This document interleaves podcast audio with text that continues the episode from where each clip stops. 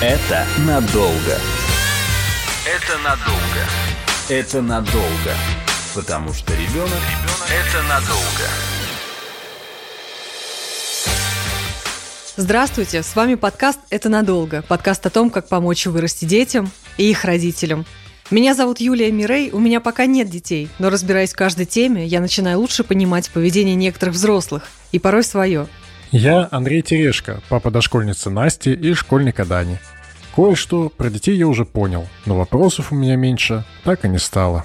Я довольно много путешествую по миру, по России, и в зарубежных поездках часто встречаю ребят, которые закончили школу и перед поступлением решили взять один год на то, чтобы попутешествовать по миру, посмотреть людей. И это не исключительные случаи, а довольно распространенная практика.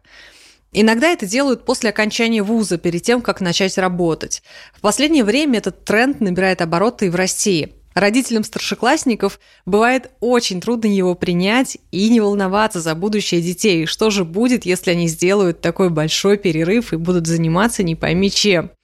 Но о преимуществах и опасностях этого года, года паузы или гапьер, мы поговорим с руководителем Всероссийского движения «Вдохновители» Михаилом Полеем. Здравствуйте, Михаил.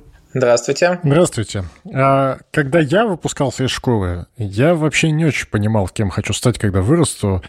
Конечно, под давлением родителей в университет я попал, но не задержался там даже на полгода. В итоге можно сказать, что мой ГПЕ продолжается уже 18 лет, и я, в общем, об этом не жалею. А опыт, полученный вне вузовских стен, позволил мне понять, чем я заниматься точно не хочу и какому делу готов посвятить ближайшие несколько лет. При этом сейчас есть ощущение, что я нашел следующее дело, и для него мне нужно и хочется получить высшее образование, что я и собираюсь в итоге сделать. Михаил, как вы относитесь к идее перерыва в формальном образовании и насколько долгим, по вашему мнению, он должен и может быть? Мое отношение следующее. Я считаю, что вообще, в принципе, лучше не прерывать вот эту цепочку формального образования, и высшее образование – это такая база, которая должна быть, как это у большинства, по крайней мере, людей. Понятно, не у всех, есть исключения, есть разные совершенно, да, как бы там, точки зрения на этот счет, но я считаю, что именно высшее образование, оно создает вот эту базу для того, чтобы Дальше ребенок уже мог э, выбрать то, что действительно ему по душе что ему нравится. Но база уже есть. Дело не в корочке, это очень важно, да. Дело в том, что, опять же, попадая в университет или там, да, в институт, ребенок все равно получает некое окружение и получает некие навыки социализации, и как ни крути, все равно базу знаний. Вот лично мне, допустим, математическое образование помогло как это структурировать э, в будущем вообще в принципе свою жизнь и научиться, да, очень многие вещи там правильно планировать. Но, тем не менее, ситуации бывают разные.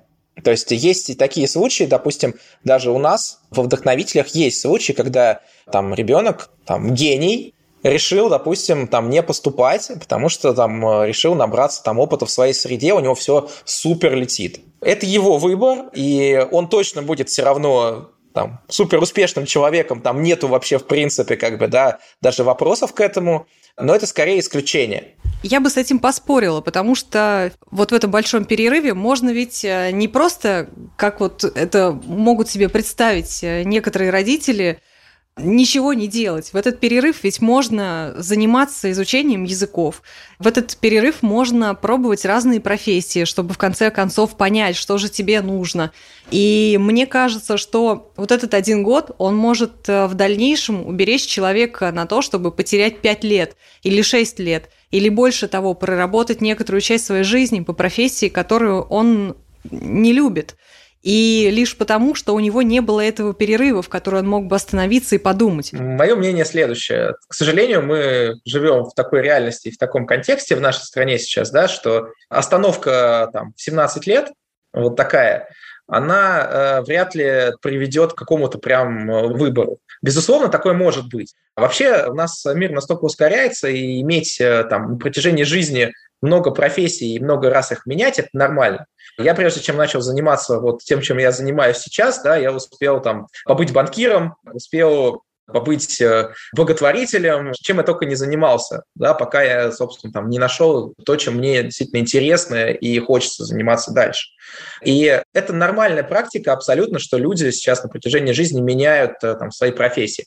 Поэтому это иллюзия, что можно выбрать раз и навсегда, да, там, тем более на протяжении года, в 17 лет, то, что тебе нравится и хочется. Я знаю, что у вас есть дочь, вот ей сколько лет сейчас, если не секрет? Дочке сейчас должно 9 исполниться будет через месяц. Угу. Вот когда ей будет 17, если вы услышите от нее, в принципе, здравые аргументы, что, ну, папа, я сейчас, к сожалению, не могу определиться, что я хочу дальше делать, но я знаю, что я хочу посмотреть мир, хочу узнать других людей, там, подтянуть английский. Я могла бы сделать паузу на один год? Что вы ей ответите? А, если она скажет именно так, как сказала, если я буду понимать, что моя дочь э, ну, действительно не раздолбайка, да, а ей это правда важно и интересно, и она всеми своими действиями показывает, как бы, что это важно, и я ее чувствую в этом теме, и я рядом с ней на протяжении там, ее жизни, и зная, что ну, она, ну, как бы, она правда хочет подтянуть английский, она правда mm-hmm. хочет посмотреть мир. Конечно, я ее поддержу. Во-первых, всегда нужно все равно поддерживать и не запрещать, да, но при этом как бы возможно, может быть альтернативное мнение, и можно э, как-то повлиять на ребенка. Но напрямую вы не повлияете. Если скажешь «нет», типа «и все», иди. Это может быть сработать в моменте, Возможно, да, через там испуг, через там привычку, через еще что-то. Но там есть вероятность очень большая, что, во-первых, ничего не случится, вас просто обманывать будут, и все равно никто не будет там учиться и, да, и ничего делать, вот, и вы потеряете тот самый как бы, контакт. То есть тут надо очень аккуратно и тонко действовать в этом ключе, если вы хотите как-то повлиять. Но я вот при таком раскладе, вот прям конкретном, я бы дочку поддержал и сказал бы, конечно, дорогая, Вообще, самое главное для меня, как для родителя, чтобы ребенок был счастливым. И если mm-hmm. я буду чувствовать, что именно это делает моего ребенка счастливым, то, естественно, я как бы там поддержу. Ну, будем надеяться, что ваша дочь э, не отыщет этот подкаст, не запишет мои слова, которые я сейчас вам сказал, потому что они сработали, судя по всему. Это надолго. Мне еще все это предстоит. Я не знаю, чем это все закончится. Будет ли желание там какой-то ГПЕ сделать у моих детей.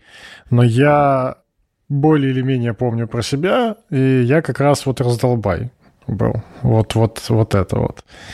И для меня ГПЕ это был не год поиска, ну, в принципе, вот перерыв да, в формальном образовании, когда он начинался.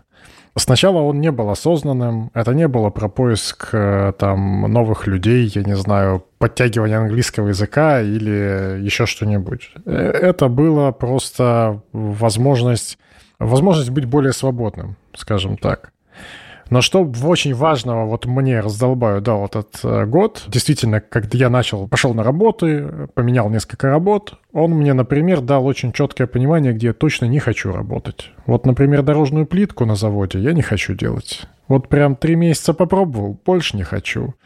На сталелитейном заводе работать, ну, поинтереснее, но тоже что-то вот прям такой жесткий физический труд прям вообще не мое. Там ближе ковыряться в, там, в телефонах, ремонт телефонов и вот это вот все, ну, кажется, вот ближе что-то, уже поближе. То есть этот перерыв, когда он еще был таким перерывом неосознанным, он дал, дал возможность понять, ну, во-первых, познакомиться действительно с разными людьми и понять, и куда же я хочу двигаться, и он дал мне возможность понять, кем я точно и чем я точно не хочу заниматься. И мне кажется, что это, возможно, иногда даже более важно, чем э, понимание, чем ты хочешь заниматься. Поэтому с этой точки зрения, мне кажется, это тоже достаточно полезная история. Опять же, смотря на школьников сегодняшних, которые заканчивают школу, которые в последний год перегружены ожиданиями социальными, ожиданиями от родителей, своими собственными ожиданиями от себя, требованиями школы, э, чтобы, не дай бог, они там ЕГЭ это не завалили. Вот это вот все огромное давление и инерция не дает им, по моему ощущению, времени и возможности посмотреть вообще в себя, понять, а кто они, кто они в, там в коллективе, кто они в каких-то ситуациях, в которых нет этой инерции чудовищной. И давление вокруг. И этот год, мне кажется, мог бы быть полезным именно с этой точки зрения. Может, это не год должен быть, может, это должно быть там пару месяцев, но это должно быть какое-то время, когда это давление спадет, инерция сломается, и человек останется наедине сам с собой, чтобы хоть немножечко побыть вот в этом состоянии. Угу, согласна с тобой. Ну, я, я скажу э, примерно так. Это очень красиво звучит, Андрей, да, вот, но именно в этом возрасте, к сожалению, ребенок чаще всего не сможет э, сразу делать вот этот, как бы, да, какой-то осознанный выбор и что-то там понимать, куда идти. Безусловно, школа жизни, она всегда школа жизни, да, и там каким бы путем мы ни пошли, вот что бы мы бы ни сделали, это наш путь все равно, и все равно он нам принесет много опыта, много интересного. Если мы в какой-то момент соберемся, да, то мы можем выйти там, да, туда, куда нам уже осознанно хочется. Но чаще всего в этом возрасте ребенок еще не осознает действительно, что ему надо, как надо и почему. А вот дать ему больше возможностей для дальнейшего да, э, развития и продвижения, действительно ВУЗ может. Вот действительно, если ты э, прошел через ВУЗ, у тебя возможностей является больше, чем если ты через него не прошел сейчас. И Опять же, это индивидуально, как я говорил, да, уже. То есть э, существуют разные ситуации. С точки зрения родителя, если ты растил человека 17 лет, и если ты доверяешь своему воспитанию, и ты доверяешь тому, что ты в него закладывал все эти годы, и если у него есть такая идея, если у него есть э, свой взгляд на свою дальнейшую жизнь. Учитывая, что он не первый, учитывая, что, в принципе, это такой достаточно популярный тренд, который, в принципе, не приводит ни к каким жизненным катастрофам, если вот э, все-таки брать, э, ну, по крайней мере, те образцы, которые я видела. То есть, ну, очень умные ребята, просто вот э, есть такая традиция после школы один год попутешествовать, посмотреть. Мне кажется, что здесь э, нет э, вот такого уж э, большого опасения, что случится нечто неизбежное и бесповоротное. Как вы думаете? Это вопрос контекста, опять же. Вот вы, наверное, ориентируетесь больше на западных ребят, да, как бы, вот, которые действительно могут себе позволить, и вряд ли действительно что-то случится. То есть, э, как бы, люди, которые живут э, там в Европе, да и в России тоже, ну, как бы, вряд ли мы умрем с голоду в будущем, да, как будет какая-то катастрофа там и так далее. Но вопрос э, тех возможностей, которые тебе в жизни предоставляются, именно в нашем российском контексте, безусловно, у тебя будет больше их, если ты закончишь вуз. А, но эти примеры, они, безусловно, существуют и у нас в стране сейчас. Вот те, о которых вы говорите, о том, что действительно там умно, осознанно я выбираю там эту жизнь, безусловно, присутствуют. Но это не массовая история. Вот о чем я хотел сказать. Тут вопрос еще, а, как это воспринимается внутри каждой конкретной семьи, потому что общество может быть там готово или нет, семья может быть, соответственно, да, готова по-своему. Я абсолютно согласен, что там ВУЗ в какой-то общей статистике дает больше возможностей. Если и там дальше куча ограничений, потому что если мы говорим про там московские вузы, ну, условно, питерские, это одна история. Если мы говорим про филиалы или, в принципе, про вузы где-нибудь не там, то это другая история. Там это формат корочки скорее, чем возможностей, поскольку там нет ни стажировок, ни сообщества и так далее. Но э, присутствует еще, на самом деле, в российском контексте еще один очень важный страх. Это история про армию. И это еще одна, с моей точки зрения, негативная история, потому что если у девочек есть давление, но если что-то вдруг не получится, вот этот год он пройдет, ну, как-то относительно безопасно, то на мальчиков у нас еще давит вот эта история, что если вдруг не поступишь или если ты не решил, ну, человек сомневается по какой-то причине, или он не смог поступить туда, куда он очень хотел, у него нет года на подготовку, у него получается такой принудительный гипье, но только без английского и путешествий. Путешествия такие, ограниченные получаются. Вот. Пешком в основном. да. И не, сов... и не совсем английский, да? И не совсем про обучение, не совсем английский, да. И да, среда, но кажется не про развитие. Вот с этим что делать, как вы думаете? На самом деле это можно назвать таким временем для размышления, потому что некоторые, я слышал такую, э, такое мнение, что армия — это такой российский ГПЕ. А я тоже так думаю.